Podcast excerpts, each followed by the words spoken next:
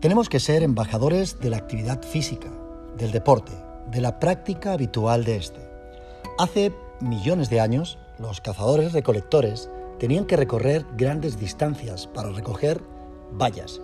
Incluso durante días tenían que perseguir animales hasta que les daban caza para poder alimentarse ellos y lo más importante, alimentar a sus familias. Hoy en día, y gracias a la evolución, afortunadamente no tenemos que perseguir a un antílope o a un mamut para comer. Podemos abrir con un simple gesto la nevera y coger el alimento que más nos guste en ese momento. Tenemos supermercados que nos traen incluso la compra a casa, microondas que nos calientan los alimentos en pocos segundos y esto está guay, pero las ventajas evolutivas han hecho que el ser humano sea cada día más vago, más esclavo del sillón bol. Y tenemos que dar un paso al frente para promover el movimiento y la actividad física.